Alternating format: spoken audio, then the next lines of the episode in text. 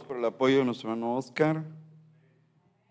Este, nuestro hermano Víctor está malito, entonces hay que orar por él. Y ya fue a la doctora, ya le dio medicina, pero sigue con los malestares de constipación y tos y garganta. Y me estaba comentando, entonces este, hay que orar por él. Y tenemos también eh, les saludaba a la hermana Vanessa y, también su mami, tos y flemas. Dice que ocho días no salieron, que pensaban venir, pero como ella está también malita, ya ven que pues, es una persona de edad y hay que orar por ella también. Y Phoebe un poquito también, y parece que Ana Karen también un poquito, ¿verdad?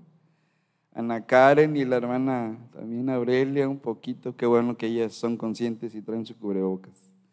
Excelente.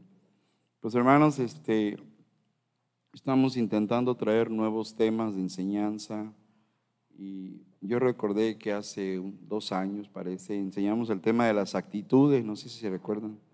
Lo hemos abordado y, creo que hoy lo vamos a retomar en un tema que he titulado Aprendiendo a mejorar nuestras actitudes, basado en un texto, este es un sermón temático, hermanos, el de la mañana se llamó expositivo porque se expone un pasaje de la escritura. Y este es temático porque es un tema que se basa en varios pasajes. Así que vamos a eh, abrir un texto de Filipenses 2.5, hermanos, solamente un texto.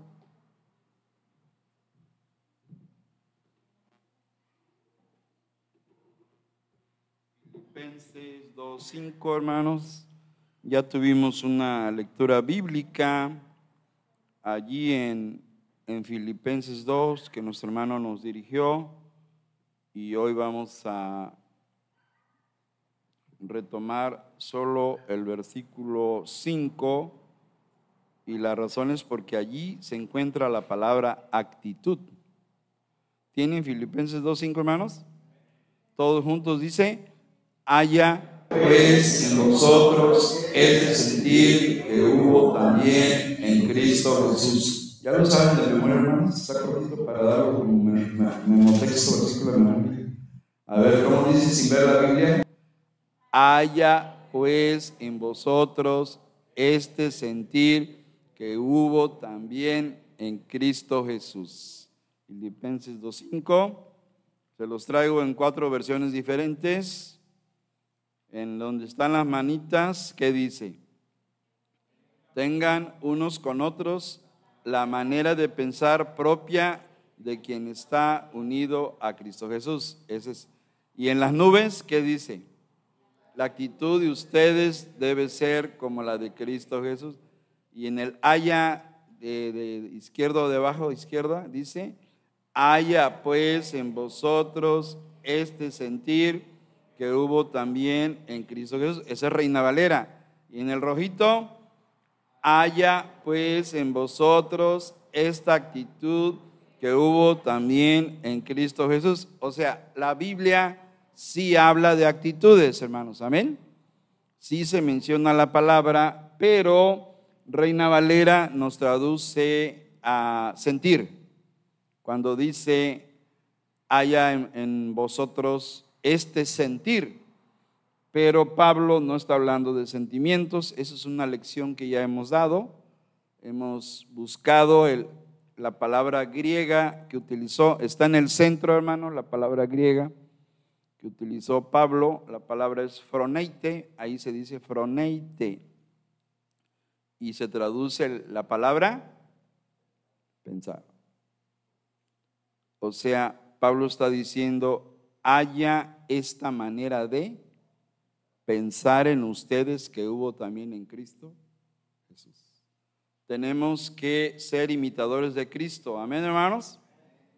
Y Cristo tenía sin duda las mejores actitudes.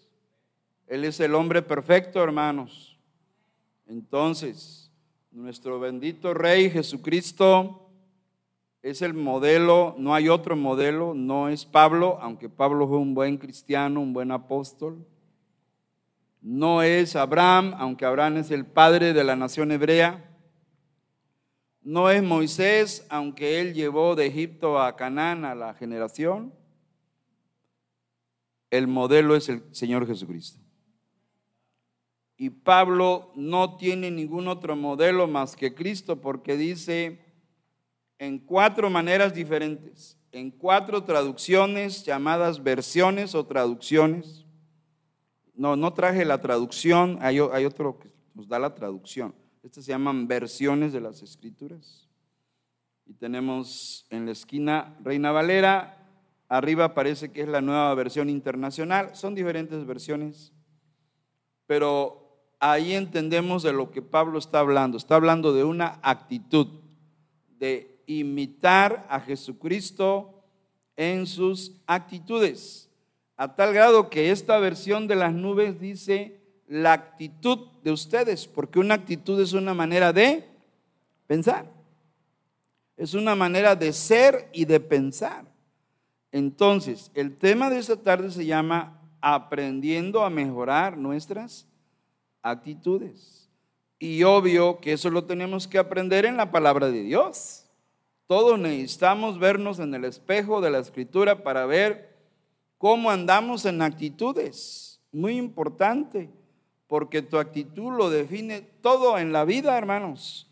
Dime qué actitud tienes y te diré quién eres. Y dijimos que diferentes versiones, en lugar de traducir sentir, como Reina Valera, que me traduce sentir, siempre estuve en desacuerdo, incluso en una conferencia de pastores, yo dije, es que esa palabra no quiere decir sentimientos, quiere decir actitud mental. Entonces, allá en las manitas tengan unos con otros la manera de pensar. No se equivocan al traducir.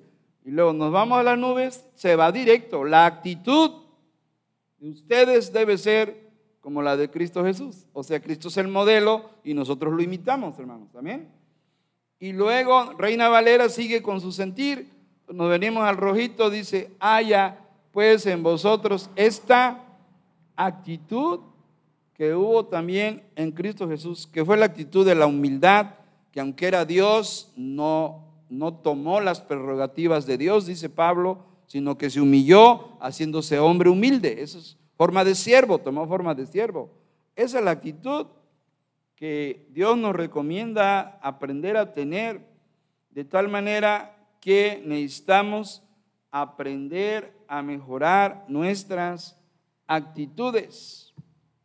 La actitud es una pequeña cosa que hace una gran diferencia necesitamos cultivar las actitudes que enseña la Biblia.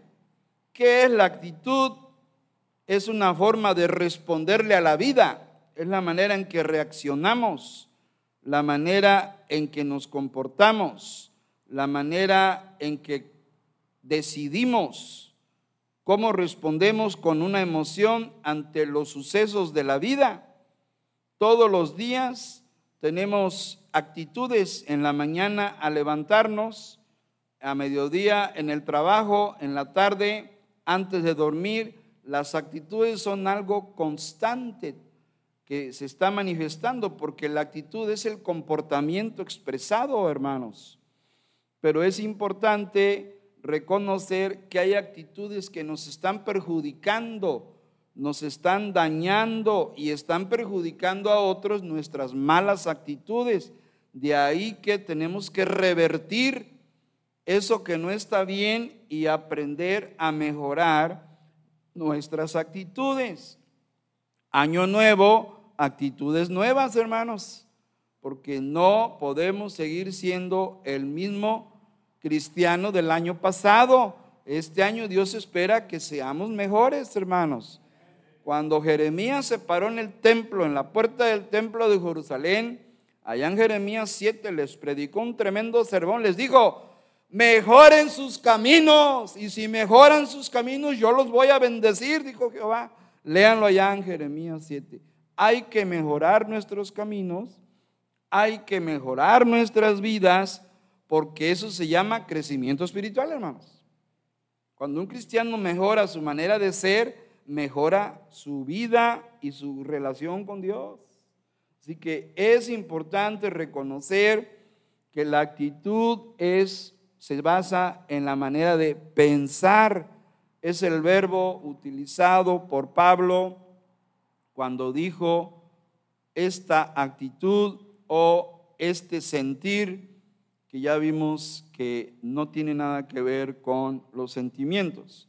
En esta tarde hay cuatro consejos, cuatro principios para mejorar nuestras actitudes, nuestra vida cristiana. Y la primera actitud en este nuevo año es aprender a desarrollar buenos hábitos. Dicen que el hábito no hace al monje, pero los hábitos influyen en la conducta del cristiano. Y el ejemplo sigue siendo Jesucristo. ¿Qué hábitos tenía Jesucristo en Lucas 1.35? Dije Lucas, es Marcos. es Marcos, hermanos. A ver, alguien Marcos 1.35.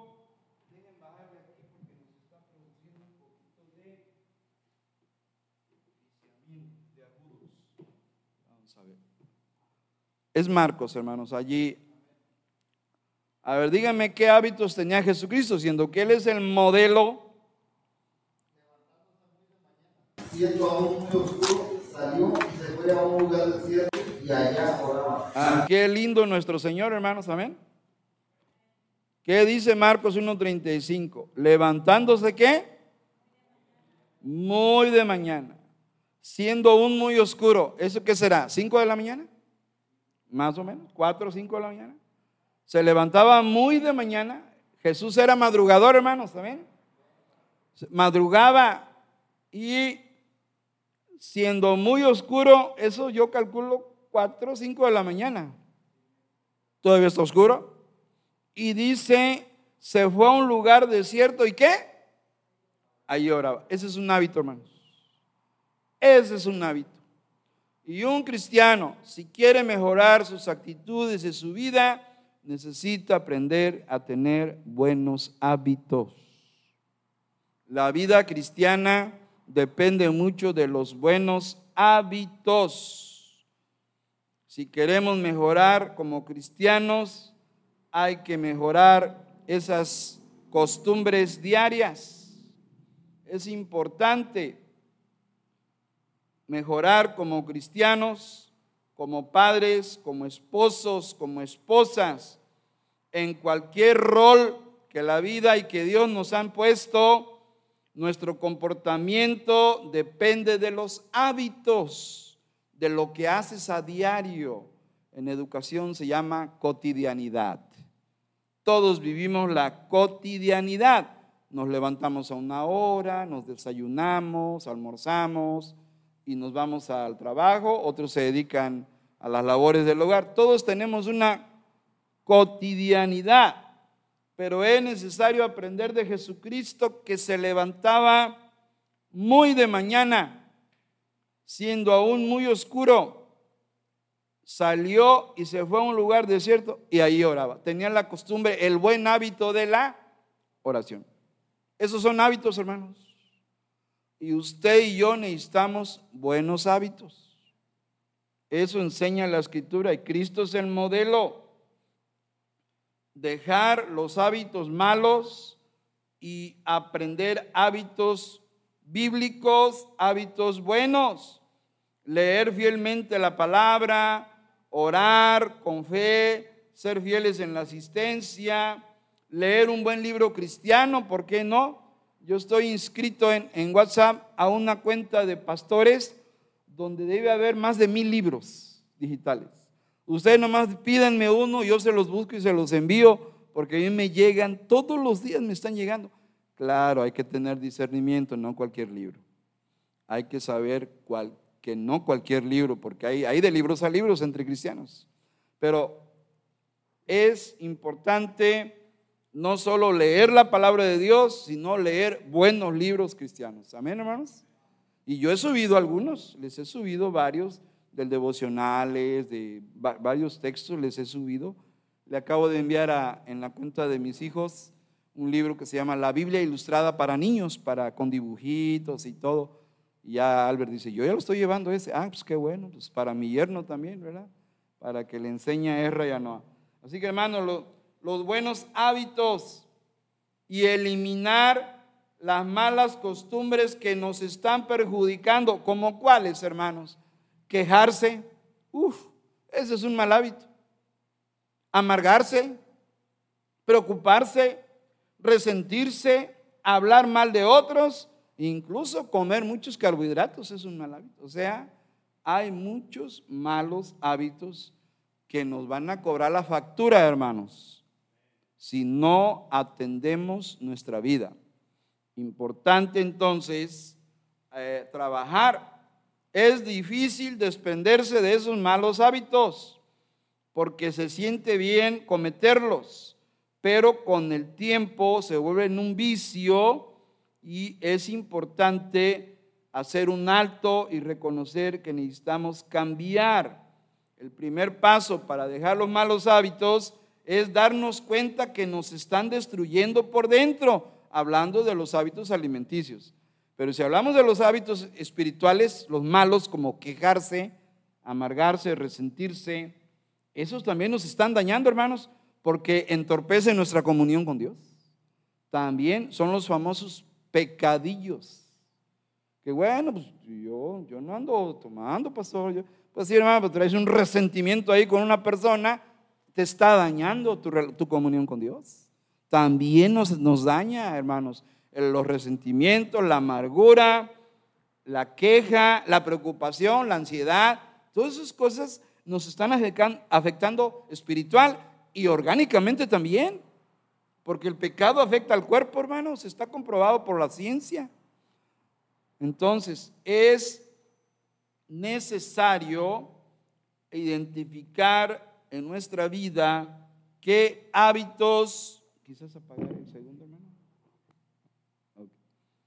Gracias. Es necesario reconocer que hay hábitos malos que te están perjudicando, hermana, hermano, te están perjudicando. No te conviene seguir en esos malos hábitos y necesitamos entonces desarrollar buenos hábitos. Ya Cristo nos puso el ejemplo de uno de ellos se levantaba a orar, hermanos. Y cada mañana es lo que necesitamos. Si de veras, lo vimos el miércoles, si de veras reconocemos que somos débiles ante Dios, débiles en la carne, entonces necesitamos fortalecernos en la oración y en la palabra de Dios. Es que no hay otra manera, hermano. O sea, entonces, no nomás es decir, no, pastor, ya sabe, Señor, yo soy débil, pues sí, pero no haces nada.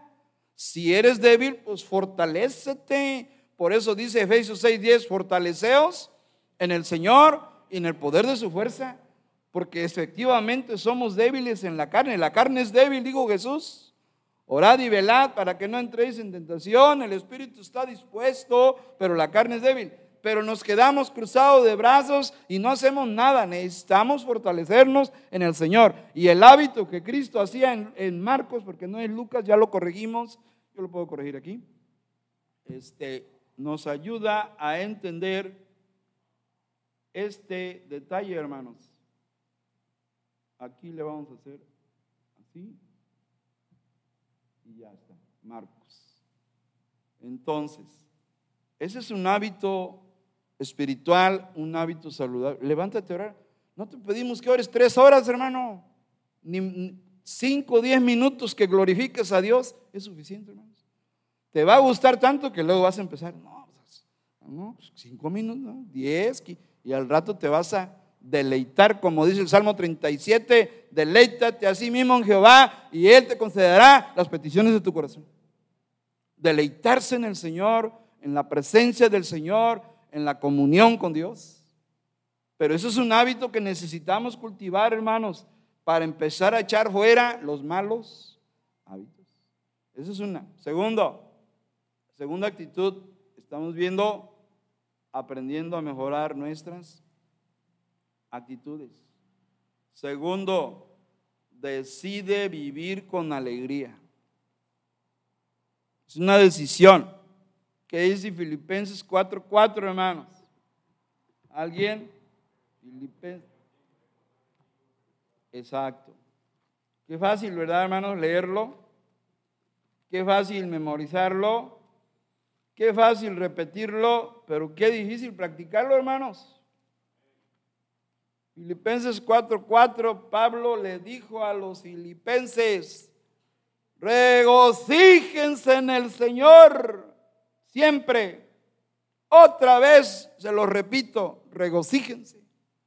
Esa es la alegría del cristiano, hermanos. Tenemos que decidir vivir con alegría y no con quejas. Y no con amarguras, hermanos porque eso no ayuda nada a la vida cristiana. La amargura genera una raíz que dice Hebreos, raíz de amargura y con eso se contamina a otros. Si hay un amargado y se le junta otro, se va a amargar también, hermanos, porque la amargura es contagiosa. Por lo tanto, es necesario tomar la decisión de vivir con alegría decidir, la capacidad de elegir nuestra actitud. Tu actitud tú la decides. Entendamos que vivir con alegría es una decisión que podemos hacer libremente porque Dios nos ha dado la capacidad de tomar decisiones. Pablo, a pesar de que estaba encarcelado, él se gozaba en la cárcel. Y véanlo en Filipenses 1.18, ¿qué dijo allá atrásito? Filipenses 1.18. ¿Alguien? No obstante, de todas maneras, o por pretexto o por verdad, Cristo es anunciado. Y en esto me gozo y me gozaré aún. Esa última frase. Cristo es anunciado y en esto qué? ¿Me quejo? ¿Dijo que se quejaba? No, hermanos. En esto me gozo. ¿Y qué dice? Y me gozaré. O sea, me alegro y me seguiré alegrando, aunque esté encarcelado, porque estaba en una cárcel. O sea, estoy diciendo que tú decides si estás amargado o alegre. Yo sé que cuesta estar feliz por aquellas situaciones que nos molestan pero ¿acaso sirve de algo continuar enojado todos los días y todas las noches? No sirve de nada. ¿Acaso los problemas se resuelven si estamos deprimidos? No se resuelven. Al contrario, se empeoran. Lo que debemos hacer es aprender a pensar con fe, confiando en Dios. Se trata de mantener el gozo frente a cualquier circunstancia porque estar de mal humor o con actitud negativa no soluciona nada. Todos necesitamos aprender a vivir con el gozo de Cristo. Él lo dijo, la paz os dejo, mi paz os doy y vuestro gozo ya está cumplido, dijo. O sea, ya existe la bendición de Cristo de que un cristiano esté gozoso en medio de las pruebas. Es posible. Dios no nos va a pedir lo que no se pueda, hermanos. Dios no nos pediría estar gozosos en medio de una prueba si no se pudiera. Yo creo que Dios pide lo que se puede y estar gozoso en una circunstancia difícil es posible. Necesitamos aprender, ya que la alegría no está en las cosas materiales. el gozo de Cristo está en Dios y en sus promesas en Cristo y en el fruto del Espíritu Santo, porque el fruto del Espíritu es amor, gozo. Hasta ahí, ahí está. O sea, el fruto del Espíritu es amor, gozo. El gozo es un fruto del Espíritu Santo en la vida del cristiano, por lo tanto, sí se puede decidir vivir con alegría en lugar de las quejas. Empieza a darle salida a tus quejas, hermano. Hermana, empieza a desechar tus quejas y empieza a dar gracias por todo, hermanos. ¿Alguna vez te has pegado en un pie en la esquina de una cama así? Y sobre todo así, el dedito así. ¿Cuál era nuestra reacción hace años? pues salían los sapos y culebras, hermanos. ¿Quién puso esa cama allí? Pero ahora tienes que decir, gracias Señor, me duele. Pero si no conociéramos el dolor, ¿cómo sabríamos cómo sufrió Jesucristo? No habría manera, hermano. ¿Cómo sufrió Jesucristo? A mí no me duele nada. Ah, pues por eso no entiendes lo que sufrió por ti. No entiendes el precio que pagó al derramar su sangre preciosa por nosotros. El dolor es una bendición cuando queremos verlo así, porque nos ayuda a entender que Jesucristo fue varón de dolores y sufrió por nosotros.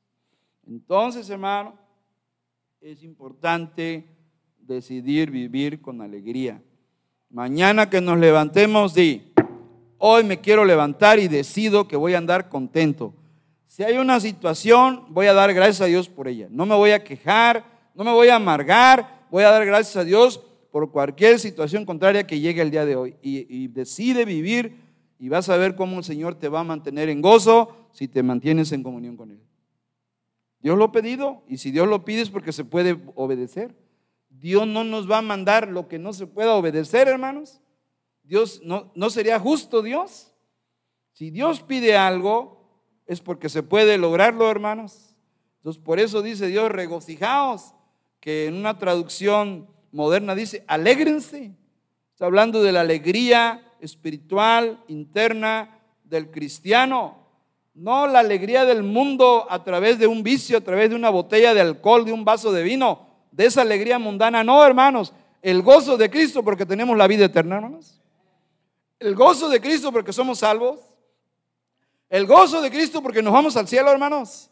El gozo de Cristo porque somos hijos de Dios. Ese es el gozo que necesitamos cultivar y ser agradecidos que tenemos un Dios que nos cuida todos los días.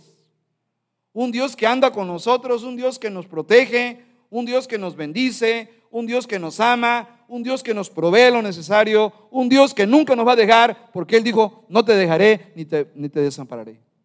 Entonces, esos, esos, pensamientos de la Biblia son los que deben enriquecer tu mente para quitarte la preocupación y confiar que pase lo que pase, Dios siempre está al control, hermano. Se llama soberanía. El gozo, hermano, vivir con alegría es una actitud que necesitamos cultivar. Número tres, tercera actitud, determina practicar la nobleza tenía la palabra bondad, pero no, no, no, ya aprendí, solo Dios es bueno. las personas podemos ser nobles, hasta ahí, nada más. Solo Dios es bueno, en el sentido absoluto de la palabra. ¿Cómo eran los bereanos, hermanos? Hechos 17, 11, ¿alguien? Nobles que los que en Tesalónica, pues recibieron la palabra con toda solicitud, escudriñando cada día las escrituras para ver si estas cosas eran así. Efectivamente. Pero las primeras palabras, los de Berea, eran más nobles. Era gente inteligente porque les gustaba escudriñar y analizar. Eran gente de buenos sentimientos. Y yo busqué la palabra, ¿cuál es la palabra nobles? Eugenés que, nacieron bien, dice Eugenés, bien nacidos. Es decir, que nacieron con una buena actitud. Esa es la idea de Eugenés. Más nobles, muy bien nacidos, que traían una buena actitud de nacimiento. Más o menos es la idea de nobles. Hermanos, la vida de los seres humanos, de todos los seres humanos, los que vivimos en comunidad, se basa en las relaciones humanas con otras personas. Es decir, todos los días tratamos gente, ¿cierto o no cierto? En la mañana, nuestra familia. Vamos al trabajo, tratamos con los compañeros de trabajo. En la calle, con el vecino. Todos los días tratamos con personas. Desde el amanecer hasta el anochecer, siempre estamos relacionándonos con otros prójimos, salvo cuando vamos a dormir, ahí sí no hablamos con nadie más que con nosotros mismos. lo que transmitimos a los demás es nuestra manera de ser, la manera en que hablamos y nos expresamos. Y por supuesto que cuando hablamos con otros, pues a todos nos caen bien las personas amables. Las necesitamos. Nadie quiere estar con una persona que insulta, que golpea o que se aprovecha de nosotros. O ustedes sí quieren estar con ese tipo. No, nos gusta estar con las personas respetuosas, amables, nobles. Y todo el mundo quiere estar con un amigo que es noble, con una persona que es amable, que es respetuosa. Así que es importante que de esas personas nobles, las mejores de ellas sean los cristianos, hermanos. Porque el cristiano tiene el Espíritu Santo que a través del fruto puede ayudarle a ser una persona amable, respetuosa con los demás. No se puede ser buen padre, buen esposo o esposa, no se puede ser un buen amigo, un buen profesionista si no somos personas nobles. Necesitamos aprender a ser nobles como los verianos. Los verianos no pusieron excusas. No, no al contrario, ¿qué? Ah, sí, a ver, ¿dónde está la Biblia? Ah, sí, o sea, escudriñaban las escrituras. Tenían apertura, tenían disposición de aprender. Y es que así funciona la vida, hermanos y los grupos sociales, las personas que más han influido en nosotros, no lo han hecho por el auto o por el título que tengan, sino porque han sido buenas personas con nosotros. Si no acuérdate aquella persona que te ayudó, aquel amigo que te echó la mano, aquel primo, aquel vecino, aquel pariente, siempre recordaremos con cariño a una persona que nos ayudó en un problema que teníamos, ¿cierto o no cierto? Hermanos? O sea, las personas nobles son fáciles de recordar. Son inolvidables. ¿Y por qué nos acordamos de ellos? Por su calidad humana, porque practican la nobleza. Son amables, son respetuosos, nos entienden, es decir, están con nosotros. Yo creo que de esas personas nobles, las que más deben esforzarse por serlo son los cristianos, hermanos. Los verianos ya eran nobles, ya lo dice la escritura. Ahora los masaitas tenemos que aprender a ser nobles, a ser amables con el vecino, con las personas. Y la Biblia, uff, la Biblia tiene muchas exhortaciones de que si alguien tiene necesidad, échale la mano. Lo dice Santiago, lo dice Primera de Juan, si ves a tu hermano tener necesidad, y tienes bienes de este mundo, apóyale, dice Juan, lo dice Santiago también, los proverbios dice que le echemos la mano al pobre, al necesitado. O sea, la Biblia abunda en exhortaciones que debemos ayudar a la persona que necesita y cuando está a nuestro alcance hacerlo, hermanos. Así que la nobleza es una de las virtudes, de las actitudes también que es importante. Y, y si no me cree, Qué importante es que los cristianos aprendan a ser nobles porque eso ayuda al buen testimonio. ¿Qué dice Mateo 5:16? ¿Alguien, hermanos? Mateo 5:16.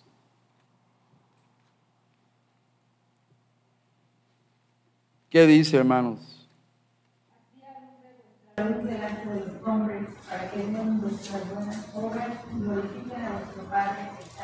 Así es así alumbre, ¿qué cosa, hermanos? O sea que Cristo es el sol de justicia. Nosotros somos como cerillitos, hermanos. Como, como cocullitos, así, con una lucecita, así. Pero pues ya algo, algo es algo, hermanos. Así alumbre vuestra luz. ¿Cuál es esa luz? Tu testimonio, hermano. Tus actos nobles. Cuando le echas la mano al vecino, al compañero de trabajo, a una persona que, tiene una verdadera necesidad, siempre hemos hablado de eso, una verdadera necesidad. Tú, tú irradias luz a través de tus actos de bondad.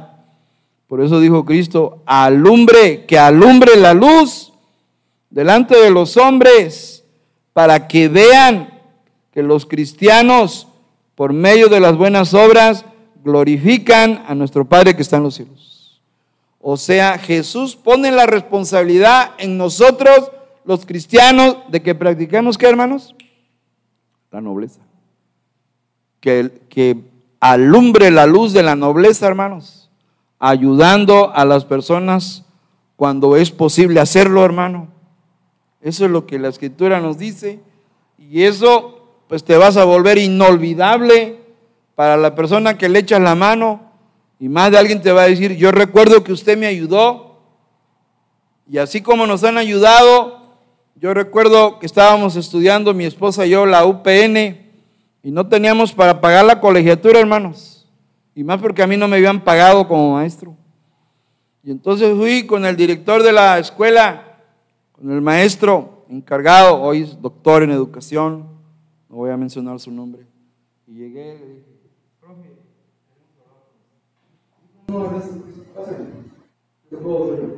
este, llevo meses, no me han pagado, no tengo para pagar la inscripción del semestre, ¿cómo se habla la licenciatura? No te preocupes, sacó el dinero háganlo. Ese acto de nobleza se volvió para mí que Nunca en la vida en la escuela normal un maestro ni un paisano de, de Álvaro en Zacatán me dijo eso. Un extraño y tenemos una buena amistad.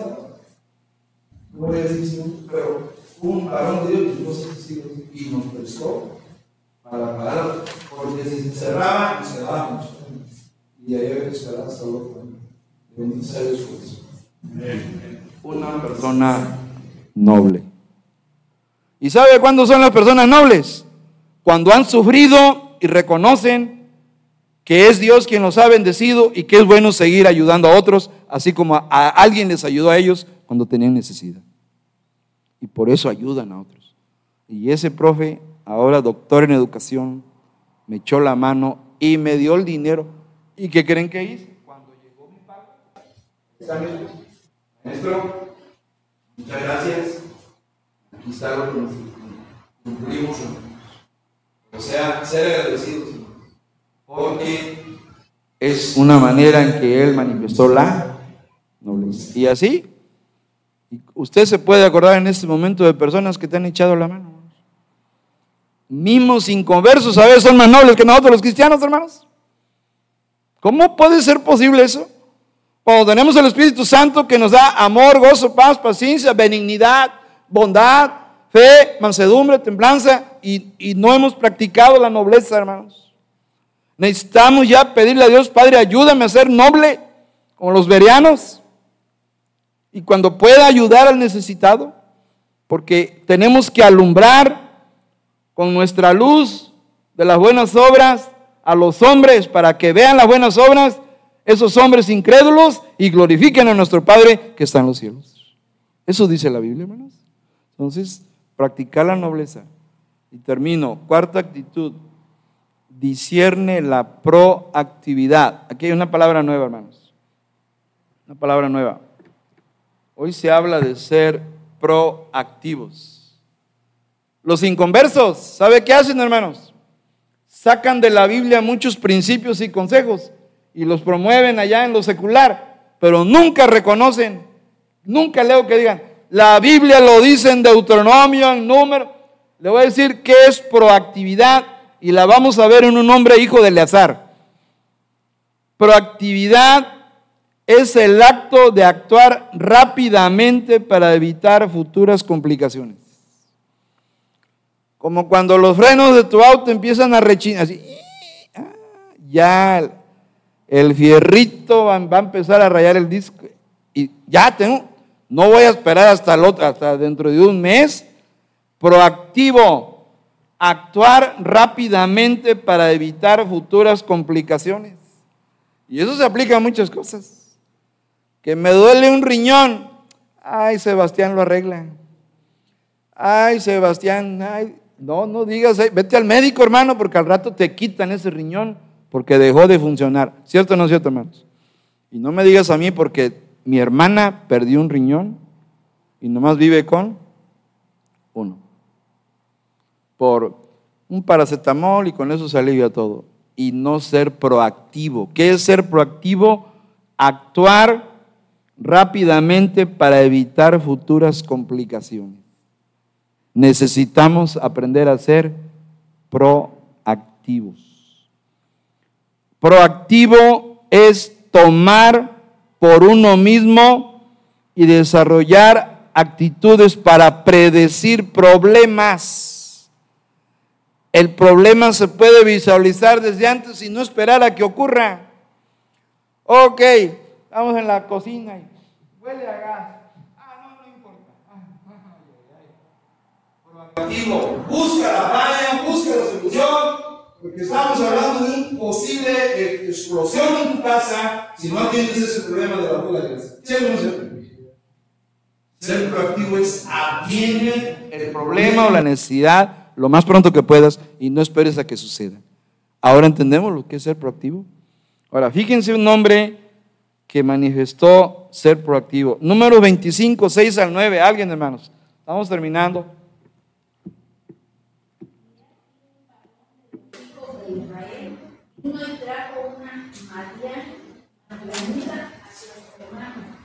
a otros de Moisés y de toda la congregación de los hijos de Israel, mientras llegaban ellos a la puerta del tabernáculo de reunión.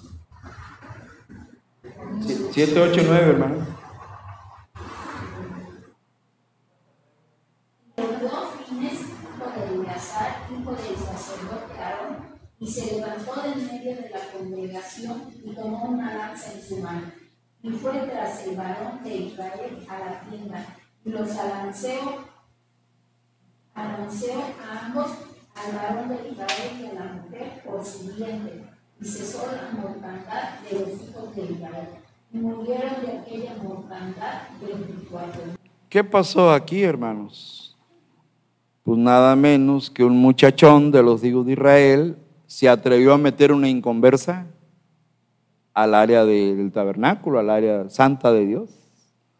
Y nadie decía nada. Bueno, ni Moisés, porque dice aquí, a ojos de Moisés, ¿ya vieron? Y de toda la congregación de los hijos de Israel, mientras lloraban ellos a la puerta del tabernáculo de reunión. ¡Ah! Y aquí vino un hombre que fue proactivo, tomó medidas. En aquel tiempo estábamos hablando de dispensación de la ley, hermanos, era válido ¿Qué hizo Fines, hermanos? Tomó una lanza y ejecutó, era, sumo, era sacerdote, no era sumo, era sacerdote nada más, era hijo de Eleazar, perdón, hijo de Aarón, ahí dice, hijo de Aarón, hijo de Eleazar, hijo de Aarón, o sea que era nieto de Eleazar, de Aarón, perdón, nieto de Aarón, lo dice el verso 7, y lo vio Finés, hijo de Eleazar, hijo del sacerdote Aarón, y se levantó de en medio de la congregación y tomó una lanza en su mano, y fue tras el varón de Israel a la tienda y los alanceó ambos, al varón de Israel y a la mujer por su vientre. ¿Y qué pasó cuando hizo eso, hermanos? Cesó la mortandad de los hijos de Israel. O sea, dijo, si no hago nada, se van a seguir muriendo. Porque Dios estaba castigando a la nación por el pecado de adorar a Baal, de caer en, en idolatría. Y aquí vemos un hombre que se adelanta y le da solución a un problema que iba a causar una mayor tragedia. O sea, Finés aquí fue proactivo, se actuó rápidamente para evitar futuras complicaciones. ¿Qué nos enseña, hermanos? ¿Cuántas veces nos quedamos parados sin actuar? sin mover ni un solo dedo, esperando que las cosas se solucionen. No me digas eso, hermano, que los problemas se resuelven solos, tenemos que intervenir en ellos. ¿No les parece mejor tomar acción por nosotros mismos con la ayuda de Dios y buscar la solución del problema que se está presentando, hermanos? Desprendernos de las excusas típicas que nos ponemos para no hacer nada. Esperar, no, ay, ay, ay Sebastián, que lo arregle. Una frase muy mexicana. Entonces, ¿eso no nos ayuda, hermanos? Necesitamos aprender a intervenir en los problemas que se van presentando, porque hoy es un problemita de un, de un tamaño de un granizo y mañana se vuelve una bola de nieve, ¿sí o no, hermanos? Un problema, la salud así es, hermanos, no atiendes un problema, un dolorcito que te anda allí, allí, allí. Al rato, a los tres años ya, lo siento, señores, cáncer de hígado. Ay, ¿por qué no me dijeron antes? Usted se desatendió, por eso es necesario los chequeos, ¿verdad, hermanos? Es importante. O sea, intervenir luego, ser proactivo. Y no esperar, pues, ay, voy a confiar en Dios. No, estás tentando a Dios, porque Dios por eso dio la medicina. Si no, no hubiera médicos. Es importante. Así que dejemos de procrastinar. Otra palabra. ¿Qué es esa palabra de procrastinar? Es dejar para después. ¿Verdad? No. Eh, oye, que ya llegó el recibo de la luz. Ah, después lo pago. Y luego ya la cortan. híjole. ¿Por qué? Porque lo dejó para después. Porque la luz y la cortan. A lo mejor el agua no. Bueno, no sé quién Poza Rica. Pero la luz, si no la pagamos, pagamos las consecuencias. Entonces, ¿qué es no pagar la luz a tiempo? Es procrastinar. Postergar una actividad para hacer otra asignación menos demandante, menos importante. Los cristianos necesitamos aprender Hebreos 9:27, hermanos. Puestos en pie, aquí terminamos. Hebreos 9, 27. En palabras de Pablo, habla de la lucha griega, las luchas grecorromanas, que eran muy famosas, y él utiliza una metáfora, una ilustración, allá en 1 Corintios 9, 27 ¿Qué dice allá? Esto es lo que necesitamos. Hablando de hábitos, hablando de buenos hábitos, vivir con alegría, practicar la nobleza y discernir la proactividad. Todos juntos, primera de Corintios 9, 27, ¿qué dice hermanos? Sino que golpeo mi cuerpo, pongo en servidumbre. No sea que habiendo sido heraldo para otros, yo mismo venga a ser eliminado. Golpeo mi cuerpo. Y no está hablando literalmente. Es un pasaje no literal. Es un pasaje metafórico. Es un ejemplo. Sujetar, me gusta esa traducción. No se trata que me golpeo mi cuerpo. No, no, no. Sino que qué? Sujeto mi cuerpo. Si, tengo un compromiso a las 6 de la mañana, pues me levanto a las 5 y si puedo a las 4 y media, mucho mejor. Y no esperar a que, ay, déjame otro ratito y, al rato sale huyendo 5 minutos para la hora. Y, ay, perdón, llegué tarde. Y así, así será toda la vida. Porque no ha aprendido a sujetar qué? Su cuerpo. Ahora sí, al cuerpo demuéstrale quién manda. Manda Cristo, hermanos. Y Cristo dice, sujeta tu cuerpo, no dejes que, que duerma más de lo necesario, no dejes que Él te gobierne, gobiernalo. Por eso nos dio el Espíritu Santo, hermanos, para gobernar este cuerpo, porque este cuerpo es carnal, hermanos. Y este cuerpo quiere hacer cosas sucias y malas. Y tenemos por medio del Espíritu Santo someterlo para que se rinda a Jesucristo. Entonces, golpear el cuerpo, sujetar el cuerpo y ponerlo en servidumbre. Porque si no lo hacemos, podemos ser eliminados. Vamos a ser reprobados delante de Dios porque no tenemos algo que se llama autodisciplina. Eso, eso necesitamos para este nuevo año. Mejorar nuestras actitudes, buenos hábitos, vivir con alegría, practicar la nobleza y ser proactivos. Adelántate a los problemas y no esperes que sucedan. Amén, hermanos. Hermano Juan, diríjanos la oración.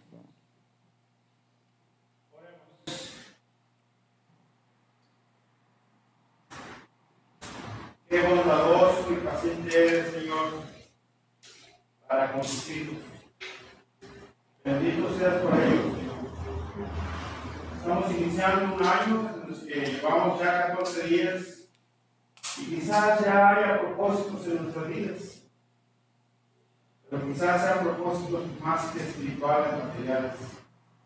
Y en esta noche, Señor, tú has puesto en el corazón de tu siervo enseñarnos en qué podemos cambiar este año. Y está centrado en la actitud de cada uno de nosotros. Gracias, Padre, porque tú nos conoces, sabes de qué manera nos conducimos delante de los demás. Ayúdanos, Padre, que con estos cuatro puntos que tú nos has enseñado en esta noche, de desarrollar buenos hábitos, de vivir con gozo, de practicar la nobleza y de discernir la proactividad. Señor, que anhelemos a nuestros corazones para, para ponerlos en práctica y de esa manera hacer un buen testimonio para con los demás. Gracias, Padre, porque, porque tu iglesia está ávida de buenos hábitos, de buenas actitudes. Pero, Señor, a veces te fallamos. Este año, Señor, no seamos cristianos procrastinos. Estamos tuyos obedientes y fieles a tu palabra, a tus mandamientos y a todo lo que nos ayuda a crecer espiritualmente y a conocerte más. Bendito sea, Señor. Bendice nuestras vidas y al salir de esta puerta, Señor, salgamos reflexionando ese tema acerca de las actitudes. En el nombre de Jesús. Amén. Amén. Dios les bendiga, hermanos. Pueden sentarse. Damos el tiempo a nuestro hermano.